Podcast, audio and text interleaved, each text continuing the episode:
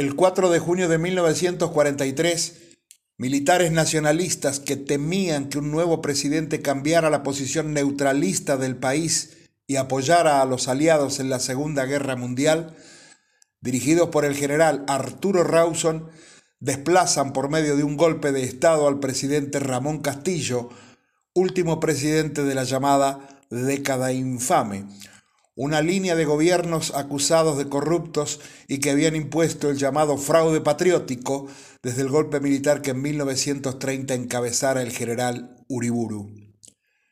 El movimiento obrero estaba dividido en cuatro centrales, CGT número 1, CGT número 2, USA y FORA.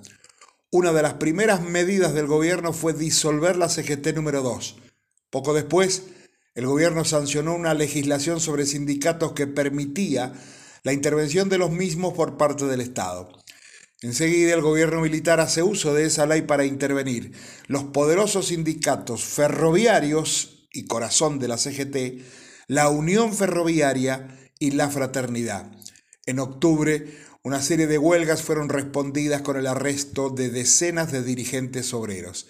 En esas condiciones, algunos dirigentes sindicales socialistas, sindicalistas revolucionarios y algunos comunistas decidieron emprender una estrategia de alianza con algunos sectores del gobierno de Pedro Pablo Ramírez que compartían los reclamos sindicales.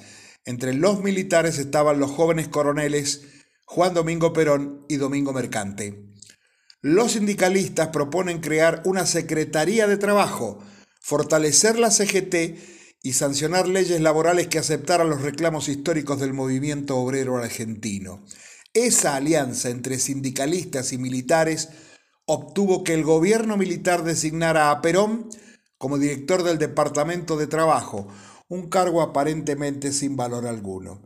Desde la Secretaría de Trabajo y con el apoyo de los sindicatos, Perón empezó a desarrollar gran parte del programa sindical histórico. Se crearon tribunales de trabajo, se extendió la indemnización por despido de los empleados de comercio a todos los trabajadores. Más de dos millones de personas fueron beneficiadas con la jubilación. Se sancionó el estatuto del peón de campo y el estatuto del periodista. Se prohibieron las agencias privadas de colocaciones. Se crearon escuelas técnicas dirigidas a obreros. En 1944 se firmaron 123 convenios colectivos que alcanzaban a más de 1.400.000 obreros y empleados, y en 1945 se firmaron otros 347 convenios que alcanzaban a 2.200.000 trabajadores. En ese marco, los sindicatos comenzaron un periodo de gran crecimiento y lo que fue aún más decisivo, comenzaron a afiliar masivamente a los nuevos trabajadores los que estaban migrando masivamente a la ciudad desde el interior del país. La alianza entre sindicatos y el grupo de militares encabezados por Perón generó inmediatamente una fuerte oposición de los sectores conservadores políticos, económicos y militares, con apoyo de la Embajada de los Estados Unidos, el embajador Braden, que generó una alta polarización electoral para el año 1945. El 12 de julio de 1945, los sindicatos dirigidos por Borlengui realizan un acto masivo en el centro de la ciudad de Buenos Aires, en Diagonal Norte y Florida. Al finalizar, la multitud de trabajadores comienza a corear el nombre de Perón y lo proclaman candidato a presidente.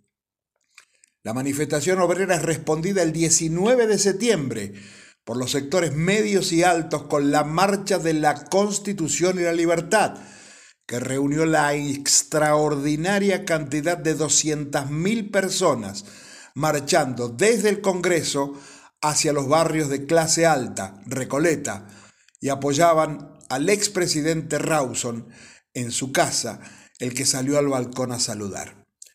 El 8 de octubre de 1945 los oficiales deciden exigir la renuncia de Perón, que en esos momentos ejercía simultáneamente los cargos de vicepresidente de la Nación, secretario de Guerra y secretario de Trabajo y Previsión, por lo cual al día siguiente Perón renunció a todos sus cargos en el gobierno. No obstante, obtiene autorización para dar un discurso el 10 de octubre en el que detalla un avanzado programa de reivindicaciones laborales. El 11 de octubre, luego de intensas negociaciones, se decide detener a Perón y convocar a elecciones. Una vez detenido Perón, el diario Crítica salió a la calle con el siguiente título en primera plana. Perón ya no constituye un peligro para el país. La CGT mantuvo entonces la movilización para el 18 de octubre tal como se había establecido. Sin embargo, la huelga general se realizó en los hechos un día antes. En la mañana del 17 de octubre, la agitación comenzó en los ambientes fabriles del conurbano bonaerense y en algunas ciudades del interior.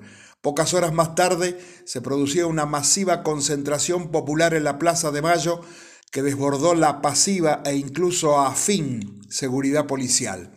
En pocas horas, las negociaciones en la Casa de Gobierno y en el Hospital Militar, donde se encontraba recluido Perón, permitieron a éste imponer sus condiciones, recuperar el control del gobierno y hablar a la multitud reunida. El 17 de octubre era una realidad y poco tardaría en ser convertido en el acontecimiento de celebración popular de la lealtad hacia Perón. Pocos días después, el gobierno militar estableció la fecha de las primeras elecciones generales libres en casi dos décadas, el 24 de febrero de 1946, con el triunfo de Perón, con el 52% de los votos. El peronismo tomaba forma transformándose sin duda alguna en un antes y un después en la historia argentina.